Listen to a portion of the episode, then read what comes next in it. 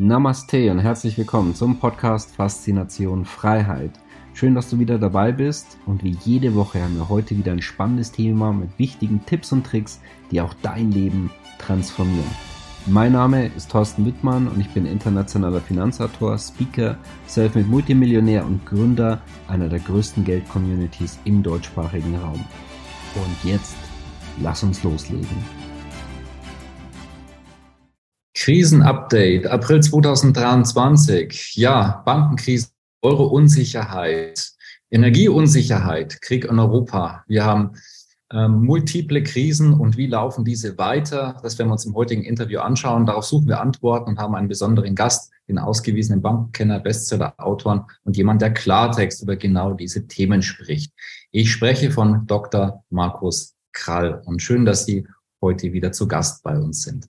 Hallo Herr Wittmann, wie immer ein Vergnügen. Ja, sprechen wir doch mal allgemein. Worauf sehen Sie die Krisen hinsteuern in den nächsten Monaten? Was erwarten Sie in der nächsten Zeit, die ja sehr dynamisch ist aktuell? Ja, wir haben ja eine Vielzahl von Krisen, die sich gegenseitig beeinflussen und überlagern. Äh, wir haben eine Bankenkrise, die ausgelöst ist durch die äh, Zinserhöhungen. Äh, und zwar wirken die Zinserhöhungen zweifach. Einmal in Richtung Entwertung der Anleihenportfolien, also Verluste bei den Anleihenportfolien, gleichzeitig aber auch erhöhtes Kreditrisiko bei all den Unternehmen, die sich jetzt an niedrige Zinsen gewöhnt haben und zu normalen Zinsen eigentlich nicht überlebensfähig sind. Wir haben zweitens eine Lieferkettenkrise, die über mehrere Ebenen reicht, nämlich die Lieferketten aus Asien sind immer noch nicht wieder voll hergestellt. Es gibt hier immer noch Probleme, die äh, in regelmäßigen Abständen zu Störungen führen bei der Produktion. Und die Produktion liegt immer noch deutlich unter dem, wo sie sein könnte, insbesondere bei Dingen wie Automobile, äh, Maschinenbau, Flugzeuge und so weiter. Wir haben eine äh, Rohstoff- und Energielieferkrise der Lieferkette aus Osteuropa, bedingt durch geopolitische Umstände. Und wir haben eine dritte Lieferkettenkrise, nämlich die energieintensive Industrie im Land, die Grundstoffindustrie, also Linde, BASF etc., die nicht mehr konkurrenzfähig vernünftig hier die Ausgangsprodukte für unzählige industrielle Produktionsprozesse liefern können. Äh, das ist die zweite große Krise, die wir haben. Also nach der, nach der Banken, äh, nach der zinsinduzierten Bankenkrise eine Lieferkettenkrise. Drittens haben wir eine Energiekrise, die sich dadurch äußert, dass Energiepreise, insbesondere in Deutschland, die höchsten, mit die höchsten in der Welt sind. Äh, das ist eine Krise, die hat weder was mit Covid noch mit Geopolitik zu tun, die ist hausgemacht. Die spielt bei uns noch zusätzlich rein und die hat mittlerweile Formen angenommen, wo die Versorgungssicherheit nicht mehr gewährleistet ist und wo man dann tatsächlich auch über Dinge wie Blackout etc. nachdenkt und nachdenken muss. Und ähm, wir haben eine, ich sag mal, äh, Vertrauenskrise in die Politik, die sich als Resultat dieser äh, sich übereinanderliegenden Krisen äh, plus grober Fehler, die die Politik macht, äh, ergibt. Was ist das? Das ist einmal, dass durch die Geldpolitik im Grunde die die ganzen Fixed Income Assets, also die größte Assetklasse der Welt mit 150 bis 160 Billionen Euro illiquide geworden ist. Und das ist zum Zweiten, dass die zweitgrößte Assetklasse in Deutschland, nämlich Immobilien, auch drohen illiquide zu werden, weil der Preisverfall so heftig und schnell ist und durch Diskussionen wie dieses vollkommen ähm, sag mal, aus jeder Vernunft gefallene Zwangssanierungsgesetz von Herrn Habeck dazu führen, dass die Leute jetzt gar nicht mehr wissen, ob es überhaupt noch sinnvoll ist, eine Immobilie zu haben, wenn, die, wenn der Staat und die Politik Immobilieneigentümer mit derartig unsinnigen, teuren, enteignungsgleichen Eingriffen äh, ja quasi um ihre gesamte Lebensplanung bringen können. Ähm, das ist eine Vertrauenskrise, die wird noch lange nachschwelen und die ist eigentlich mit dieser politischen Klasse überhaupt nicht zu bewältigen. So, das sind also die Krisen, die wir haben. Sie beeinflussen sich natürlich gegenseitig, weil beispielsweise die geopolitische Krise wird dadurch verschärft, dass äh, die Politik von der Vertrauenskrise und von ihrem Versagen bei Geldpolitik, Regulierungspolitik und bei allen anderen Feldern da muss von abgelenkt werden. Und äh, deswegen ist man bei dem Thema Geopolitik auch so unnachgiebig gegenüber jeglicher Verhandlungsoption, weil man eigentlich die Auseinandersetzung braucht, damit die Leute nicht mitbekommen, äh, was eigentlich die Nachrichten, die wirklich wichtigen Nachrichten wären. Und die finden eigentlich woanders statt für die Menschen. Hm. Gehen wir doch da gleich mal drauf ein, auf das Thema Ukraine und Russland. Das heißt, Sie gehen davon aus, das kann uns noch länger erhalten bleiben als Thema und wird sich nicht so schnell lösen, weil es sogar teilweise gewollt ist? Also es ist einerseits so, dass äh, der Westen hier mit dem Rücken zur Wand steht und es ist andererseits so, dass Russland mit dem Rücken zur Wand steht.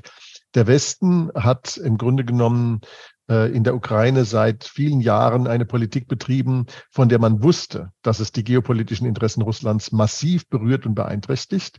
Und äh, da kann man sich auch nicht rausreden mit noch so viel, die dürfen tun und lassen, was sie wollen. Nein, das, das können sie eigentlich nicht, weil letzten Endes muss jeder eigentlich immer auch die Interessen und die sicherheitspolitischen Interessen der anderen im Auge behalten. Äh, sonst wird das zu Konflikten führen. Ja, das ist einfach, das ist, das ist nun nichts Neues. Und die Verabsolutierung äh, des Anspruchs, dass jedes Land sich seine Bündnisse raussuchen soll. Indem man einen einzelnen Aspekt verabsolutiert, verweigert man das. Ähm, und äh, das führt natürlich dazu, dass dieser Konflikt ja quasi keinen Heldennotausgang hat.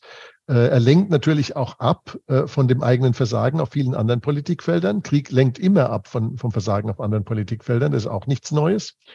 Und äh, wir haben die Situation, dass äh, beide Seiten ohne Gesichtsverlust kaum noch zurück können. Der Westen kann nicht zurück ohne Gesichtsverlust, weil er sonst äh, letzten Endes ja eingestehen muss, dass er äh, in der harten Auseinandersetzung verliert. Ja, das heißt, er kann da nicht zurück und Russland kann nicht zurück, weil wenn Russland das tut, dann äh, ist die Integrität des gesamten russischen Staates in Frage gestellt, auch die territoriale Integrität, auch die Frage, ob Russland noch als einheitlicher Staat erhalten bleibt oder ob es in mehrere große Einheiten zerfällt, äh, stellt sich dann so, wie die Sowjetunion ja auch in große Einheiten zerfallen ist. Ähm, das heißt also, von beiden Seiten ist aus politischen Gründen Nachgeben mit jedem Tag, den dieser Konflikt anhält, schwieriger. Und äh, dann stellt sich die Frage, wer hat den längeren Atem? Ich fürchte, dass äh, es da noch zu Überraschungen kommen wird, weil die Wahrheit ist ja immer das erste Opfer des Krieges. Und ähm, da äh, kann man nicht davon ausgehen, dass weder die eine noch die andere Seite hier korrekt berichtet. Ähm, wenn man sich allerdings die, die Analysen anschaut, ähm, dann ist es durchaus nicht so, dass es da großen Anlass zu extremem Optimismus gäbe. Mhm. Haben Sie da einen klaren Favoriten, wo Sie rechnen, okay, ähm, Ukraine wird sich da durchsetzen oder Russland? Das ist schwer zu sagen. Ich bin ja auch kein Militärexperte, aber nach allem, was ich so höre, hat die Ukraine keine sehr, sehr guten Karten, wenn das Spiel sehr lange dauert.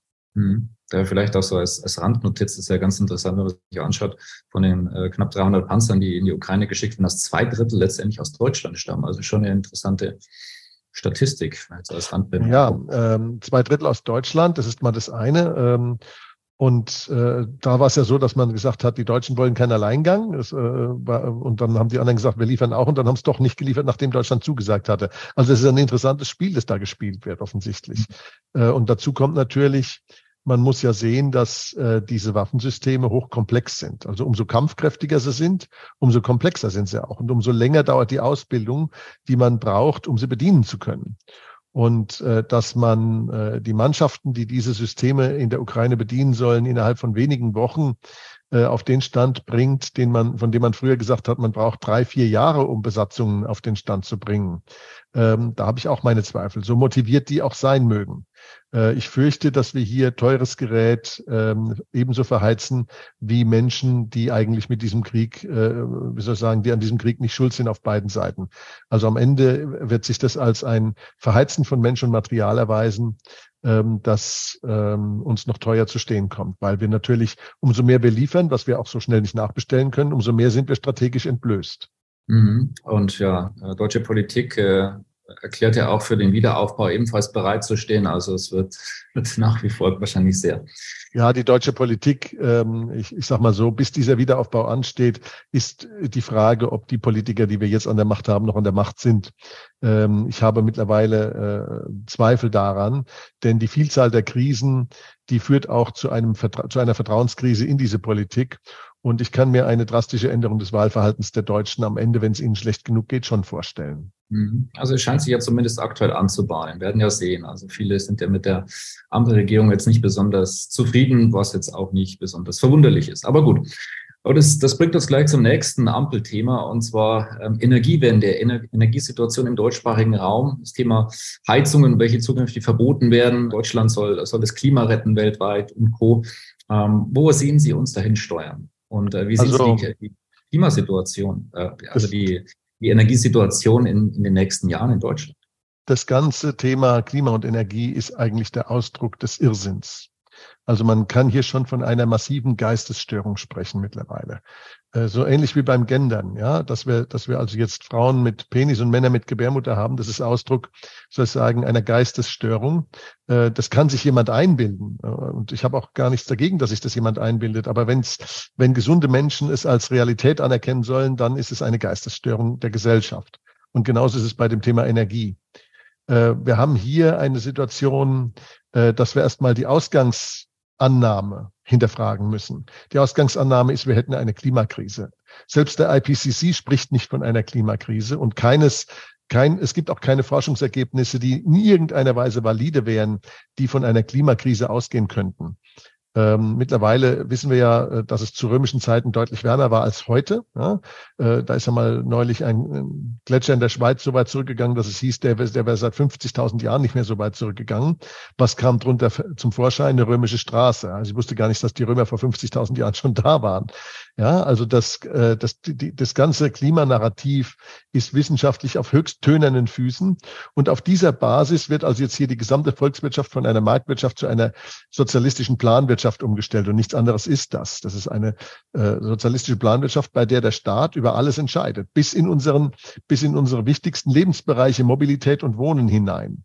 Äh, wir sollen also jetzt auf Elektromobilität umsteigen und wir sollen auf Elektroheizungen letzten Endes umsteigen. Nichts anderes ist ja die Wärmepumpe. Äh, gleichzeitig schaffen wir aber alle Elektroquellen ab, die irgendwie stabil und preiswert und bezahlbar sind. Ja? Wir schaffen, wir steigen aus der Kohle aus, wir steigen aus dem Gas aus, aus der Braunkohle, aus der Atomkraft und wir steigen ein in, ich sag mal, nachgerade vorsintflutliche Energiequellen wie die Windkraft. Warum sage ich vorsintflutlich? Wenn Sie 300 Jahre zurückgehen ins 18. Jahrhundert und äh, was war da die Hauptenergiequelle der Menschen? Die haben Holz im Wald gesammelt.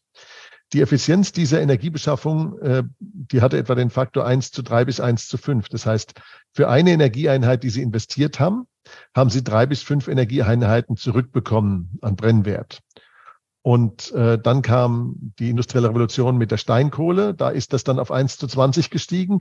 Das war die Basis des Wohlstands, der Wohlstandsexplosion der ersten industriellen Revolution im 19. Jahrhundert. Dann kam die zweite industrielle Revolution, nämlich Öl und Gas im 20. Jahrhundert. Da ist es dann auf 1 zu 50 gestiegen. Dann kam die Atomkraft äh, Mitte, Ende des 20. Jahrhunderts. Da ist es auf 1 zu 100 gestiegen. Das heißt, eine Input-Einheit Energie bringt Ihnen 100 Energieeinheiten zurück.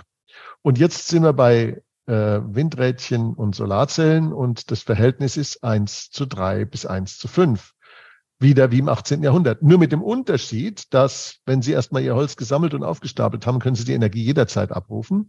Und bei Windkraft und Solarenergie wissen Sie nicht, wann Sie es abrufen können. Das heißt, das ist sogar schlechter als das, was Sie im 18. Jahrhundert hatten, weil die Energieabgabe volatil ist. Ohne Energiespeicher, die bezahlbar sind, macht das überhaupt keinen Sinn. Und wenn Sie Energiespeicher haben dazu, wenn Sie also Energiespeicher dazwischen schalten, verlieren Sie nochmal an Effizienz. Das heißt, sie geht, da geht es nochmal vielleicht um ein Drittel zurück, wenn es zwischengespeichert werden muss, bevor man es verbrauchen kann. Und das bedeutet, dass das eigentliche Verhältnis noch nicht mal eins zu drei bis eins zu fünf ist, sondern eins zu zwei bis eins zu vier. Also noch schlechter als Holz sammeln im 18. Jahrhundert. Und auf dieser Basis erklärt uns die Politik, will sie eine industrielle Revolution und wie der Herr Bundeskanzler sich ausgedrückt hat, ein Wirtschaftswunder bewerkstelligen. Und da sage ich nur eins, also Wirtschaftswunder bewerkstelligt man mit billiger, günstiger, jederzeit verfügbarer, hochgespannter Energie und mit Marktwirtschaft und nicht mit einem klapprigen Windrad und Energiequellen, die gar nicht überhaupt hingestellt werden könnten. Also wir könnten gar keine Windrädchen aufstellen, wenn wir nicht Kohle, Öl, Gas und Atomkraft hätten. Es wäre gar nicht möglich. Und wenn wir erstmal das alles abgeschafft haben, werden wir auch nicht mehr in der Lage sein, auch nur ein einziges Windrad industriell dahin zu stellen. Das wird sich nicht mehr aufgehen. Das ist eine Sache, die von der Arithmetik her nicht aufgeht. Und das Ganze für eine Unsinnstheorie ohne jede Beweiskraft. Einfach ein, eine Fata Morgana, ein Hirngespinst, schlecht ausgebildeter oder eigentlich ungebildeter Menschen, die von Physik und sonst was auch gar keine Ahnung haben und die noch nicht mal zwei und zwei zusammenzählen können. Das ist ein Phänomen, ähm, das also, ich sag mal so, äh, nicht wurde mit Energie so unsinnig verfahren, seit man in Schilder Licht mit Eimern ins Rathaus getragen hat, das keine Fenster hatte. Mhm. Sprich, äh, an den Energiemärkten, Energiesituation, das wird ziemlich ruppelig, vielleicht sogar noch viel mehr, dass es gar nicht mehr tragfähig sein könnte, ab einem gewissen Zeitpunkt. Das wird insbesondere für Deutschland irgendwann mal ziemlich ruppelig und zwar deswegen, weil unsere Nachbarn sich darauf vorbereiten, dass der Blackout von Deutschland ausgeht und damit er nicht auf ganz Europa übergreift, installiert man an den Grenzen zu Deutschland Anlagen, die dann eine schnelle Abkopplung ermöglichen. Ja, ähm, das äh, wird in Polen gemacht, in Frankreich gemacht, in Benelux gemacht, auch in Österreich überall. Und diese, äh, diese Abkopplung, wenn sie erstmal vollzogen ist und wir in einen Blackout gehen, dann geht es nicht nur darum, dass wir zu teure Energie haben, zu volatile Energie haben, sondern dass wir erstmal gar keine Energie mehr haben. Und ähm, da gibt es durchaus Szenarien und Berechnungen, dass ein Blackout, der 10 bis 14 Tage in Deutschland dauern könnte, bis man die Systeme wieder hochfahren kann, dass der zu 10 oder Hunderttausenden von Toten führen könnte. Hm. Gut. Hm. Switchen wir mal über zu den Geld- und Finanzmärkten. Über den Bankensektor haben wir ja bereits das letzte Mal sehr intensiv gesprochen. Verlinken wir auch als Video, wer sich das noch anschauen möchte. Das ist ja ganz interessant. Wie ist Ihre Einschätzung jetzt zu den Notenbanken? Wie werden diese reagieren? Wir haben immer noch sehr hohe Inflation und äh, relativ hohe Zinsen, zumindest zu den letzten Jahrzehnten gemessen. Werden diese gesenkt, steigt die Inflation ja tendenziell wieder an. Also hat nichts mit Inflationsbekämpfung zu tun. Andererseits haben wir aber ein sehr, eine sehr schwache Wirtschaft. Bankensektor schwer angeschlagen mit sehr viel Unsicherheit. Viele ja. Verschuldungen und Geldmengen sind bereits sehr hoch. Also das ist ein sehr, naja, ein interessanter Mix sagen, aber es ist vielleicht vielmehr sogar noch ein explosiver Mix. Wie, wie, wie sehen Sie? Der Mix ist explosiv, weil man in der Vergangenheit immer mehr Geld gedruckt hat, um Schuldenkrisen zu lösen. Und frisch gedrucktes Geld sind nichts anderes als mehr Schulden. Man hat mit anderen Worten Feuer mit Benzin gelöscht. Und jetzt steht man davor, dass auch dieses Benzin wieder Feuer gefangen hat und ähm, man jetzt noch mehr davon braucht. Ähm, Sie haben recht, die Zinsen sind im Moment relativ hoch. Sie sind aber in keiner Weise ausreichend, um die Inflation angemessen zu bekämpfen. Um die Inflation runterzubekommen, müssten, müsste man Zinsen haben, die real positiv sind. Davon sind wir weit entfernt. Aber auch schon die Hälfte der Zinsen, äh, die notwendig wären, um die Inflation zu bekämpfen, hat ja offensichtlich ausgereicht, um über die Fixed Income und die Kreditmärkte ein Bankenbeben auszulösen, dessen Größe wir im Moment erst noch erahnen können, das im Moment eine kleine Pause einlegt, aber es kann jederzeit zu jeder Stunde wieder weitergehen. Ähm, das heißt also, die Zentralbanken haben gar nicht so groß die Möglichkeit, äh, die Inflation wirklich zu bekämpfen. Was wir sehen werden, ist, dass Rettung vor Inflationsbekämpfung geht. Diese Priorität wird sich nicht ändern. Und der Grund ist ganz einfach. Die Zentralbanken haben sich ans Gelddrucken gewöhnt. Das ist der Hammer, den sie haben. Und wenn sie einen Hammer haben, sieht alles aus wie ein Nagel. Und Gelddrucken ist der Hammer, den die Zentralbank hat. Also wird sie im Zweifel immer das Problem bekämpfen, das sie mit Gelddrucken lösen kann. Sprich, äh, Bankguthaben, Kapitallebensversicherungen, Bausparguthaben ist damit ganz klar im Feuer. Wenn diese Politik weiter gemacht wird, werden solche Geldanlagen mehr und mehr entwertet. Und Absolut. dieses neue Geld fließt dann ja auch wieder in, in reale Sachwerte oder gerade in ja. solchen, die als, als Krisengeldanlagen ähm, anerkannt sind. Haben wir letztes Mal ja auch schon einiges besprochen, wie beispielsweise Edelmetalle oder auch auch andere Bereiche. Ja, also was wir hier sagen können, ist, dass die, diese, diese riesige Geldmenge, die da reinkommt, natürlich inflationär wirken wird. Und wenn man sich mal fragt, wie real ist denn die Bedrohung für unser Vermögen, dann muss man sich eigentlich nur die letzten 18 Monate anschauen.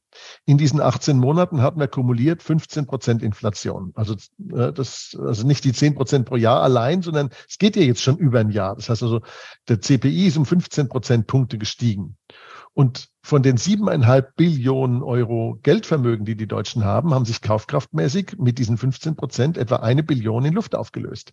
Das heißt, es hat eine Enteignung in Kaufkraft stattgefunden an den Ersparnissen, an den Nominalersparnissen der Deutschen von etwa einer Billion Euro ein Drittel des deutschen Bruttosozialprodukts einfach mal in Luft aufgelöst innerhalb von 18 Monaten. Wenn man es auf die Sparleistung bezieht, die 10 bis 12 Prozent beträgt, brauchen wir drei Jahre, um das Geld wieder anzusparen, was da gerade frisch enteignet wurde als Notopfer EZB.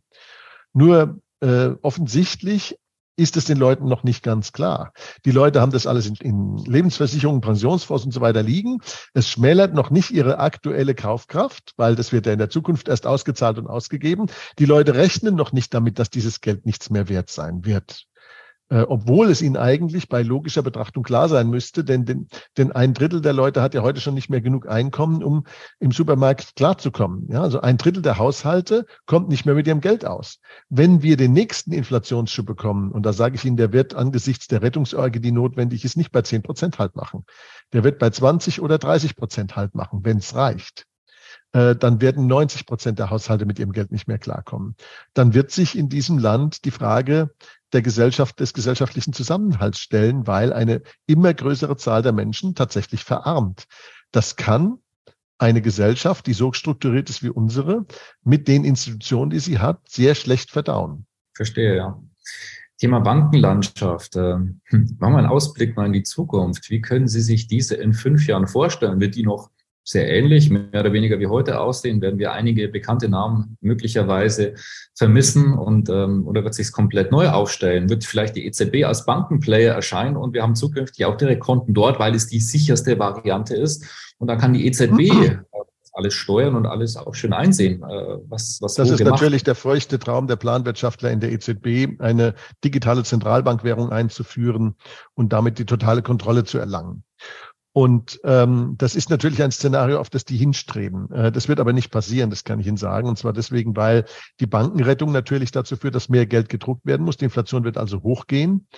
Und äh, mit der steigenden Inflation werden die Leute eine Flucht aus dem Geld antreten wollen. Die digitale Zentralbankwährung hat aber genau das, das gegenteilige, die gegenteilige Intention, nämlich zu verhindern, dass die Leute aus dem Zentralbankgeld flüchten können.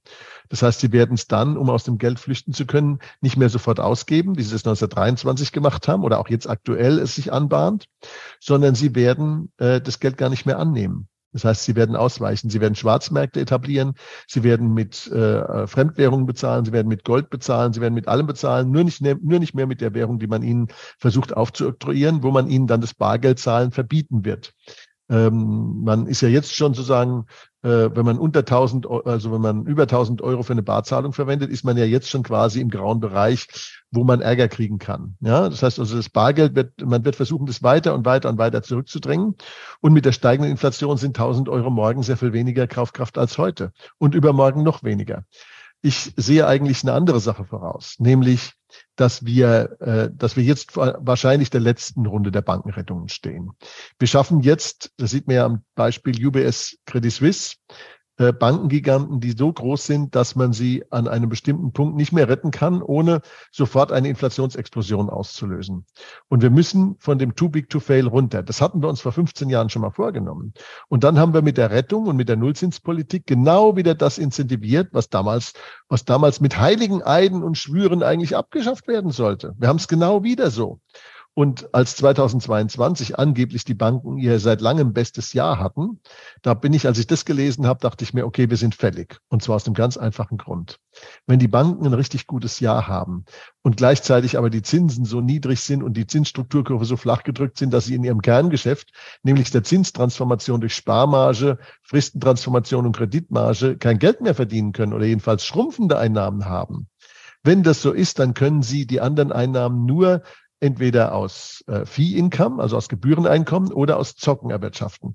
Da das Fee-Income aber so stark nicht gestiegen ist, auch durch den Wettbewerb mit den neuen Playern im Internet, kann sich nur um Zuckerei handeln. Und so war es auch 2006. 2006 war das beste Jahr, ja, was die Banken jemals hatten, das beste Jahr.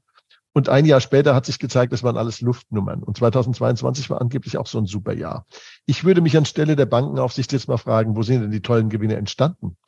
Wo sind die, wo kommen die her? Kommen die aus dem Brot- und Buttergeschäft? Kommen die aus dem soliden Banking, wie man sich von der kommerziell geführten Bank vorstellt? Oder kommen die aus Positionsnahme Neudeutsch zocken? Und dann werden sie relativ schnell feststellen, worauf sie stoßen. Und wenn ich mir von Jamie Dimon, dem CEO der äh, JP Morgan Bank, der größten Bank der Welt, gestern den Satz ins Stammbuch schreiben lasse, das hat er tatsächlich gesagt, die Fed hat die Banken nicht auf die Wirkung einer massiven Zinserhöhung hin Stress getestet. Ja, worauf testet man den Banken dann überhaupt im Stresstest hin, wenn es nicht darauf ist, frage ich mich. Wird da also, ist, spielen die da Beamten, Mikado? Gilt, wer sich zuerst bewegt hat, verloren? Oder sind die Holztüren das Einzige, was da arbeitet? Also da habe ich mittlerweile überhaupt kein Vertrauen mehr drin. Und das heißt, wir müssen davon wieder runter. Und was bedeutet das? Wenn wir jetzt retten und die Krise sich groß genug entfaltet, dass wir dann vielleicht auch mal ähm, die politische Klasse nach Hause schicken und neue Verantwortungsträger äh, ähm, in, die, in die verantwortlichen Ämter wählen. Und da bin ich überzeugt, dass das kommen wird, weil die Leute werden sich, die sind zwar Schlafschafe, aber irgendwann ist der Schmerz groß genug, dass sie es tun, dass sie die Unfähigen nach Hause schicken und andere wählen. Wenn das passiert, dann sollten wir dringend ähm, ein Trennbankensystem einführen, nämlich Investmentbanken von Geschäftsbanken trennen und dringend eine Obergrenze einführen, bis wohin überhaupt eine Bank wachsen kann, weil es ja so ist, und wir sollten die Bankenrettung ein für alle Mal einstellen, denn die Bankenrettung ist das, was die Größe einer Bank überhaupt erst zum Wettbewerbsvorteil macht. Das bedeutet nämlich, ich kann Risiken nehmen, für die im Zweifel der Steuerzahler die Kosten übernimmt oder der Aktionär. Und äh, die Gewinne, die dabei entstehen, die gehen alle in meine Boni rein. Die Verantwortungsträger sind ja nicht die Eigentümer, sondern die Manager. Diese Trennung von Eigentum und Management muss auch endlich weg, sondern die Manager müssen wieder haftbar sein, ja, äh, für das, was sie machen und müssen als persönlich haftende Manager agieren im Bankensystem, so wie das früher mal war. Und dann werden wir kleinere Banken haben, spezialisiertere Banken haben und stabilere Banken haben, die nicht mehr gerettet werden müssen. Da müssen wir hin und da werden wir in einigen Jahren wahrscheinlich ohnehin landen. Es sei denn, wir wollen die hundertste Rettung und wollen auch 100 Prozent oder 1000 Prozent Inflation noch akzeptieren. Wobei bei 100 Prozent Inflation, verspreche ich Ihnen, ist diesmal Schicht im Schacht, weil dann bricht unser System auseinander. Das ist nicht so resilient wie 1923. Sie hatten einen äh, besonders interessanten Satz gesagt, und zwar, Sie rechnen mit der letzten Bankenrettung. Jetzt wäre natürlich ein interessanter Einblick, was denken Sie, wie sieht diese aus und vor allem auch, was kommt danach? Sehen wir dann die 100% Inflation? Und also die letzte, Bank, die letzte Bankenrettung äh, die jetzt nach meiner Überzeugung kommt, wird die Inflation so weit hochdrücken, dass eine weitere Bankenrettung nur noch dann äh, äh, sozusagen nur noch möglich ist mit, einem Infl mit einer Inflation, die so hoch ist, dass die Lieferketten sie nicht mehr aushalten, dass die Lieferketten zerreißen. Wir haben heute eine, den, den höchsten Grad an Arbeitsteilung und Filigranität in der globalen Wirtschaft, den wir je hatten. Also es ist nicht heute so, dass einer das Erz ausbuddelt, der andere damit dann Stahl macht und der dritte Autos, ähm, sondern wir haben heute Lieferketten, die sind zum Teil 100 äh, Einheiten lang. Da werden Halbfertigprodukte auf minimale Weise veredelt, eingekauft, weiter veredelt und weiterverkauft. Und jeder einzelne dieser Veredelungsschritte der Halbfertigprodukte vom Rohstoff bis zum Auto oder vom Rohstoff bis zum Flugzeug oder vom Rohstoff bis zur Maschine, der ist ähm, damit verbunden, dass ein Unternehmer die Einkaufspreise kalkulieren können muss, die Produktionspreise kalkulieren können muss und den Verkaufspreis kalkulieren können muss. Und wenn er das nicht kann, weil die Volatilität der Preise durch die hohe Inflation auch zu hoch wird, dann bricht die globale Lieferkette an allen entscheidenden Stellen. Und dann ist die globale Produktion zu Ende. Und wenn die globale Produktion zu Ende ist, dann ist auch das Geldsystem zu Ende. Also wir können entweder mit dieser Bankenrettung sagen, jetzt ist Schluss, ab hier machen wir nicht mehr weiter oder wir machen eine weitere. Dann werden wir es auf 100 Prozent Inflation katapultieren und dann ist das System zu Ende und die Zentralbanken auch. Das klingt danach, als könnte es für eine gewisse Zeit sehr ungemütlich werden.